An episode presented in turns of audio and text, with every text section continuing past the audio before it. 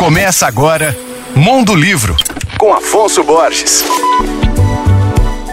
Alô, ouvintes, leitores da Alvorada FM. Hoje eu vou falar sobre um livro que recebeu o prêmio Goncourt de primeiro romance. O título é Que por você se lamente o tigre e foi escrito pela francesa Emilienne Malfato e publicado recentemente pela editora Nós, da minha querida amiga Simone Paulino. A obra faz um retrato dramático da condição feminina no seio de uma família bastante tradicional no Iraque, ambientado em um contexto de guerra, em meio a bombas e atentados a história acompanha a trajetória de uma jovem que se entrega a uma relação amorosa proibida com Mohamed, mas acaba sendo descoberta. Então que o irmão mais velho do jovem Amir se sente na responsabilidade de lavar a honra da família. Apesar de ser uma história dura que aborda temas como guerra, opressão e crueldade, a autora constrói a narrativa com poesia e lirismo, que são características marcantes da escrita de Emilienne. Além de escritora, Malfato é fotógrafa e jornalista, inclusive foi repórter de guerra no Iraque entre 2015 e 2016. Ela já havia recebido o prêmio Albert